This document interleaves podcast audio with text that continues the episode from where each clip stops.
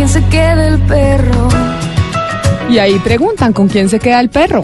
¿Con quién se va a quedar el perro? Uno de los problemas más grandes que hay en la división, eh, pues cuando uno se separa, porque uno piensa en las cosas eh, materiales y demás, pero ¿y el perro? Si uno no tiene hijos, ¿no? Y cuando uno no tiene hijos, pues el perro pareciera como si fuera su hijo. Y precisamente en redes sociales y desde el departamento de Antioquia se ha venido conociendo una historia de una pareja en ese departamento que llegó a una, a una comisaría de familia, en donde se acabó la relación, se separaron y pues llegaron a donde el comisario a decir, oiga, acá háganos el favor y nos ayuda a determinar cuáles son las reglas para ver qué va a pasar con el perro. Y nos atiende hasta ahora el comisario de familia, es el señor Alberto Velázquez Escobar. Doctor comisario Velázquez, bienvenido a Mañanas Blue, gracias por estar con nosotros. gracias Camila, un saludo muy especial para ustedes. Comisario, ¿cómo fue esta historia? Es decir, le llega a usted una pareja y ¿qué le dice? Ayúdenos a definir con quién se queda el perro, como dice la canción.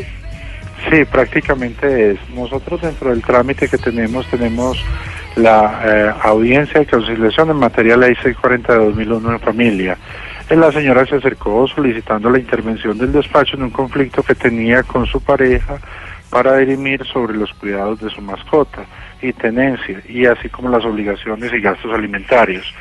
Eh, inicialmente se miró pues como de manera jocosa, pero para ella y, su pareja era decidieron no tener hijos y tener su, su mascota. Y lo tenían con, con guardería, con psicólogo, con todos los elementos esenciales que tiene una buena mascota y que en su momento tenían esa discordia y querían que la autoridad administrativa interviniera para regular esa, ese asunto. Como se trata de una disputa, una disputa de orden familiar y es lógicamente fácil conciliar, le recibimos una ley 640 de 2001. Afortunadamente se llegó a un acuerdo feliz y lograron establecer el régimen de visitas, vacaciones y cuidado y gastos de su mascota. Pero, pero también hubo dentro de la reclamación, eh, digamos, la, la solicitud de quedarse alguien con la patria potestad, si se puede decir así, por de, de, la mascota. Lo que pasa es que eso ha creado mucha controversia y no podríamos decirlo en ese tema, porque si fuéramos al Código Civil, el, el, eh, la mascota o se considera como un bien mueble, ¿cierto? Si se fuera a dividir, digamos que tengan 100 vacas, 50 con uno y 50 con el otro. Pero aquí se trata de un ser sintiente, de un afecto que le brinda a cada familia. Entonces se trata del vínculo afectivo, que lo tratan de tal manera que se asemeja a un ser humano, ¿cierto? Y bajo esa figura no tenemos legislación en Colombia. Hay protección bajo el Código de Policía y la Ley 1774 para la, eh, la mascota maltratada que lo elevan a sujeto de derechos, pero no hay regulación en este tema. Y no se puede asimilar a la ley de familia porque no se trata de un ser humano, entonces hay un vacío normativo. ¿Y entonces cómo se dirimió la, la controversia? Entonces, eh, la controversia llegó a feliz término por un acuerdo. ¿Qué era la dificultad o qué es lo que se presenta en la norma? Eh, los comisarios de familia actuamos bajo la ley 640. Bajo el no acuerdo, se agota el requisito de procedibilidad y debe ser el juez de familia el quien asuma el proceso. Como no se trata de un ser humano, lógicamente lo va a rechazar el juez por incompetente. Bajo ese rechazo tendría que acudir al juez de tutela para que se pronuncie y efectualmente vía jurisprudencial que revise la Corte Constitucional y que pueda emitir un concepto sobre este mismo tema que hoy está en álgido y está en debate. Comisario, eh, quisiera que profundizáramos un poco eh, en ese concepto que dice usted de ser sintiente. Eso usted dice pues que aquí no, no había precedentes en el uso de ese concepto. ¿Usted de dónde lo saca? ¿Cómo se asesora o miró a otros países? Mira, eh, yo me voy a un estudio de Cali y hay un estudio muy serio, muy detallado de la familia multiespecie donde es la misma familia que le da categoría a la mascota y lo trata, lo incluye en sus vacaciones, lo vincula a la EPS, lo lleva a la guardería, tiene cuidadora, tiene paseadora, tiene todos los elementos necesarios, inclusive gastos fúnebres, peluquería, todo lo que usted quiera, lo asemejan a la cultura de un ser humano, pero, pero no lo podemos equiparar a un ser humano. Entonces busco en el derecho comparado, en ausencia de jurisprudencia de la Corte, y encuentro en España, en Barcelona, donde en un divorcio, eh, una perrita llamada Estel eh, el señor pide regular las visitas. Lógicamente el juez le rechaza y le dice que esa no es la vía, que se trataría de un proceso de partición de bienes donde se eh, diga quién es el propietario de la perrita. El señor no está de acuerdo, apela, al Tribunal de España, ¿cierto? Dos jueces confirman la razón de primera instancia, pero un juez hace un salvamento de voto y dice que la categoría de vínculo a la familia la da es la misma familia y que por tanto dicho juez estaría obligado en regular ese tipo de visitas. Aquí no lo regulamos, aquí no tomamos decisión, aquí simplemente avalamos un acuerdo entre las partes. Pero usted cree, comisario, después de ver esta historia, y seguramente habrá conocido otras que hay una necesidad de regular, ya que estamos viendo, pues cada vez más que hay familias, como usted dice, multiespecie, porque si muchas personas consideran que su perro y las parejas es como si fuera su hijo, y si esa pareja pues se separa, debería, y muchas veces las separaciones no son amistosas, pues que haya alguna autoridad que pueda regular cómo es la división eh, de la mascota o no. Ok, mira Camila, aquí cuál es el tema de debate y de discusión. Eh, las comisarías de familia son eh, entes de carácter municipal adscritos al nivel nacional, ¿cierto? Entonces, tenemos unas funciones propias que por la variedad de los municipios, unos de categoría alta, otro bajita, hay unos que son muy solos y no alcanzan a cubrir todas las problemáticas de familia en cabeceras municipales y en veredas. Pero en la ciudad, pues nosotros tuvimos la oportunidad y no es desplazar a las familias, no es desplazar a los niños, no es nada, es una ausencia de normatividad que aquí se, se asimiló al caso por la controversia familiar. No quiere ello decir que es que sean los comisarios de familia. Eh, tendrá que ser el legislador el que diga este tema específico, si lo consideran del núcleo familiar, si lo consideran del tema ambiental, pero en el asunto que trató puntual la comisaría de familia fue una controversia familiar originada por la mascota. Aló, pero yo, yo sí creo, eh, señor comisario, que el asunto está ampliamente regulado ampliamente regulado en el Código Civil de antaño a través de el entendimiento de que las mascotas son bienes muebles, es decir, que no se les puede entregar la categoría de la personificación animal. Y sobre ese entendido lo que llegaron en el marco de un acuerdo conciliatorio las pues la, la pareja fue a un acuerdo de cómo se va a manejar esa mascota, pero no se le puede entregar, pregunto yo, la personificación jurídica a través del ordenamiento jurídico, es decir, de una ley, o usted cree que sí? Claro, es necesariamente, o sea, la, eh, la dinámica familiar es variante, está cambiando constantemente y como tal, la familia posmoderna está vinculando las mascotas el animal de compañía que así se denomina a la nueva estructura familiar. Como sujeto de derecho y miembro de la familia, dice usted. Exacto, como sujeto de derecho y miembro de la familia. Y así con todos los animales sintientes, dice usted. Eh, todos los animales, pues sería ilógico que decir eh, el que lo tengan lo, que, lo que determine la familia, ¿cierto? Ahí es precisamente ustedes hablábamos de la democracia que puede existir y de las diferentes formas de expresarlo a nivel familiar y cultural. Y nosotros como tal, como autoridades, debemos respetar eso siempre y cuando no trasgreda la norma. ¿Cierto? Y tampoco inmiscuirnos en tareas como se pretende decir que ya vamos a dejar a los niños o a la familia sin ningún tipo de protección por dedicarnos a buscar la paternidad de la mascota, hacer otra cantidad de cosas, que eso es ilógico, pues pretender decirlo, ¿cierto? Esto se trató de un estudio serio de mirar y cómo es la nueva composición familiar y cómo entrar a contribuir que esto no se deteriore más las relaciones familiares. Es Alberto Velázquez Escobar, comisario de familia, que le tocó este caso en Antioquia sobre una pareja, como ya lo decía Jesse y yo en el 2012. ¿Con quién se queda el perro? Comisario, muchas gracias. Ok, que esté muy bien, hasta luego.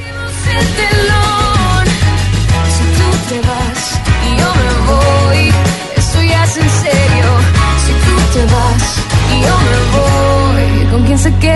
el perro? ¿Con quién se queda el perro, Oscar? Esa es una pregunta que nos hacemos muchos que tenemos perros en caso que se acabe la relación. Camila, pero es que es muy frecuente y cada día más frecuente la familia multiespecie. Le voy a decir por lo, y voy a hablar a título personal. Yo no tuve en mi matrimonio, yo me separé, no tuvimos hijos. Y Lunita, ¿se acuerda que usted me preguntó cómo se llamaba mi perrita? Lunita, ¿verdad? Lunita era nuestra, era nuestra mascota, pues era la adoración de nosotros. Cuando hubo la separación, lo más triste, er, a mí particularmente lo que más me costó fue abandonar a Lunita, porque es que Lunita se fue para Chicago, porque mi ex se casó en Estados Unidos y se fue a vivir a Chicago. Usted no se imagina, él sabe cuál fue el compromiso, que todos los días me tenía que mandar un video y una foto de Lunita. Porque es que, o sea... O sea, le dio más duro usted la separación de Lunita que realmente de su ex esposa. ¿Quiere que le diga la verdad? Sí. Sí. Bueno, de verdad, porque es que, es que es que es así, o sea, por eso cuando hablan de la familia multiespecie, eh, mire, usted no se imagina la cantidad de familias que hay en Colombia en la que la mascota se convierte en un ser más de la familia. Pero por eso, mire, se vamos integra a, la vida de nosotros. vamos a hablar con una doctora, pero una doctora de verdad, doctorada, PhD. Ella es Andrea Padilla, que pero además es psicóloga, magíster en criminología, pero además es la primera persona que se doctora sobre el derecho de los animales. Es vocera en Colombia de Anima Naturalis Internacional. Y le vamos a preguntar sobre este fenómeno que al doctor Pombo lo tiene aterrado, de la familia multiespecie, porque el doctor Pombo dice, entonces mañana una cucaracha también hace parte de la familia y tenemos que otorgarle derecho. Pues eso es lo que nos va a responder la doctora, que ha estudiado sobre el tema. Doctora Padilla, bienvenida. Gracias por estar con nosotros en Mañanas Blue. Muy buenos días, Camila. Qué gusto escucharlos aquí aprendiendo mucho de la conversación.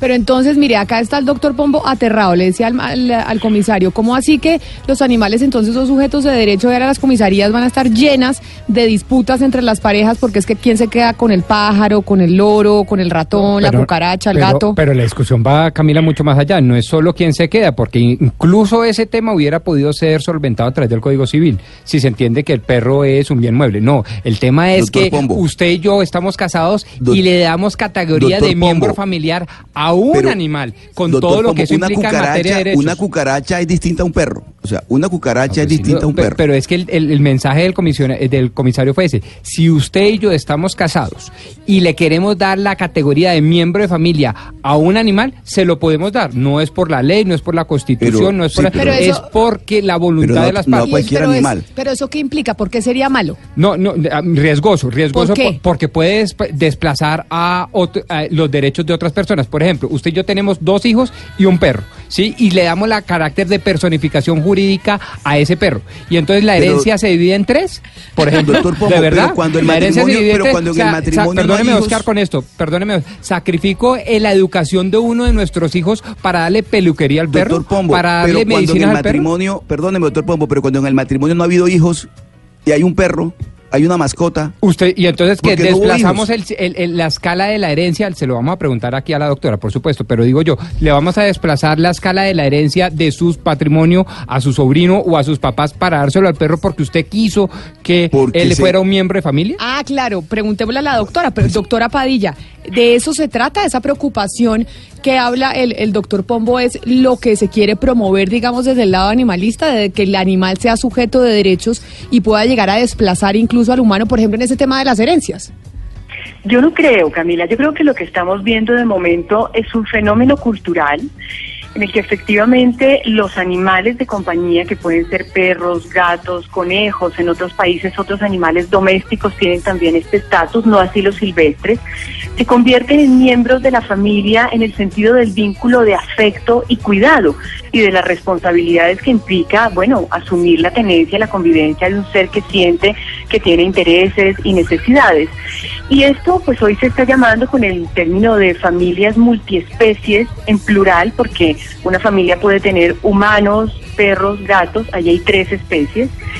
Y las familias, pues bueno, están eh, de alguna manera sintiendo de una manera cada vez más profunda esos vínculos de afecto y vemos fenómenos como el que tuvo que resolver el comisario de familia Velázquez. De momento yo lo conozco, digamos que en todo el estudio que he hecho de jurisprudencia, un caso relacionado con herencia.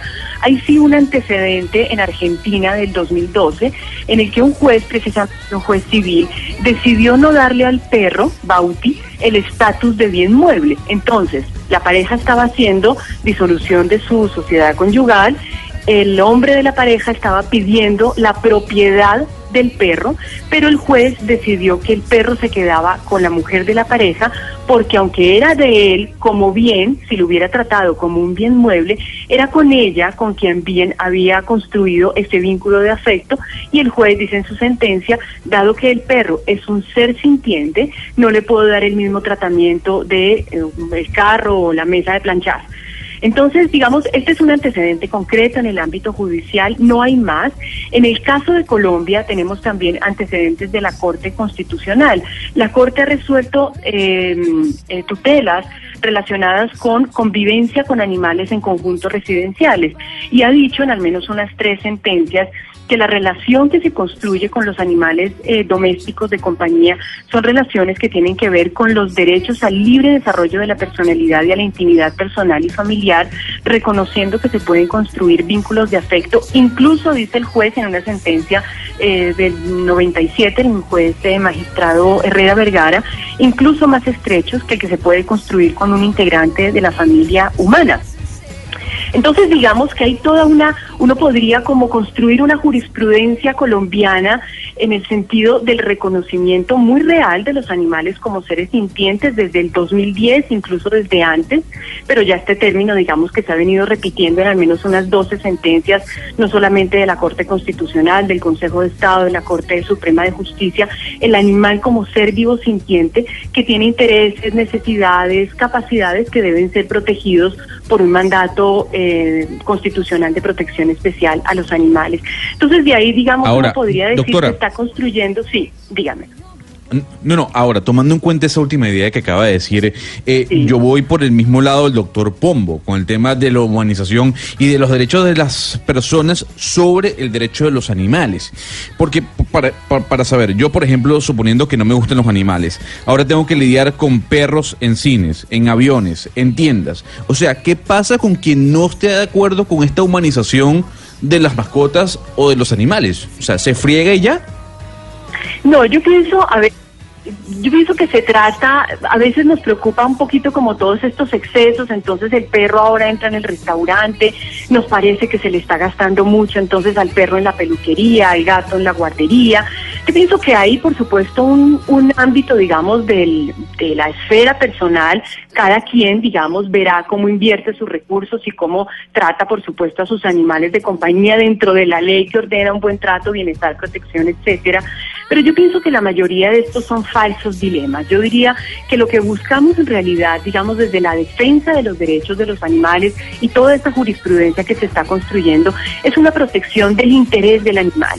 ¿Qué, tiene, qué, qué, qué quiere decir el interés del animal? Reconocer que el animal no humano, animal sintiente no humano, es un ser con unos intereses propios. ¿Cuáles son esos intereses? Bueno, a que se le proteja su integridad corporal, a que se le proteja su libertad em, corporal, física, su movilidad, a que tenga bienestar. Pero los derechos que se están buscando para los animales no humanos no son los derechos eh, a, la participación política, a la educación de calidad, son los derechos de, eh, bueno, a que tenga, digamos, una protección y pueda desarrollarse de acuerdo a la norma de su propia especie como lo dijo el magistrado Tolosa en la sentencia del oso chucho del habeas corpus, dice los convenientes, los justos y adecuados a su especie, rango o grupo. Esos son los derechos que se vienen protegiendo, incluso en términos de derechos, hoy se habla de derechos de los animales y de los animales como sujetos de derechos, incluso hay una sentencia argentina donde se habla de persona no humana y se reconocen unos derechos propios a esos animales, no son otros derechos como pueden ser los nuestros. Entonces digo que la mayoría son falsos dilemas porque los animales no van a ocupar nuestros espacios ni nos van a desplazar, ¿no?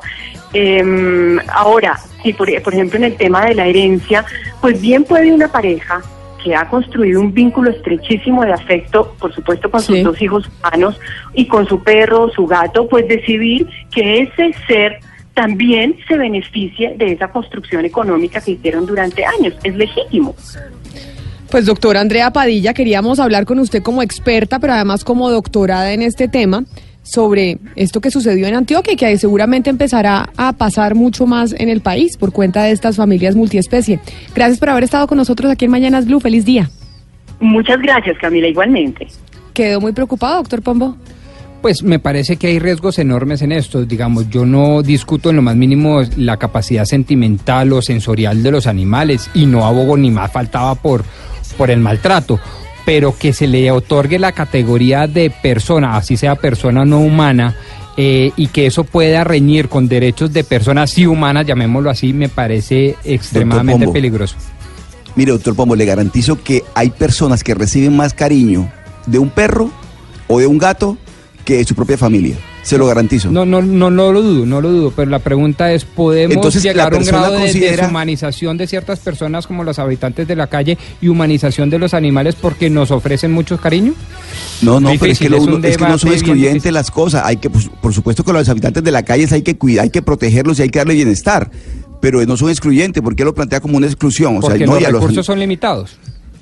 Pues ahí está el debate. es que estamos hablando de la herencia de una, de una familia, o sea, un, un señor y una señora construyeron un capital, lo que sea, y decidieron dejarle ese patrimonio, no, pero no es para que el, o sea, para que el, per- el perrito o la mascota pueda tener una buena, eh, pues, pues, que tenga salud, tenga los cuidados que ya no van a poder darle- darles ellos porque fallece, porque fallece uno de la, de la pareja. Difícil. A eso me refiero Pero sabe yo. que, que Oscar, eh, otro matiz que tiene esa discusión y que por ejemplo de eso ha escrito Fernando Sabater es cuando se habla de derechos eh, de los animales, se pregunta uno entonces si tiene derechos también tiene deberes. ¿Cómo se le va a preguntar a un animal si tiene deberes o no? Es que el, el debate es muchísimo más amplio cuando, cuando se empieza a hablar de derechos de animales porque uno diría solamente el derecho a ser protegidos, ¿sí? Porque somos, eh, digamos, eh, seres racionales, eh, somos eh, seres que podemos protegerlos y que sabemos cómo protegerlos. Entonces, eh, limitar ese derecho eh, a lo que es cuidar el animal y no ampliarlo a lo mismo, la misma visión del derecho con los seres humanos, que nosotros tenemos derechos pero también deberes. Entonces, hay, em, la discusión es muy, muy amplia en torno a lo que estamos hablando.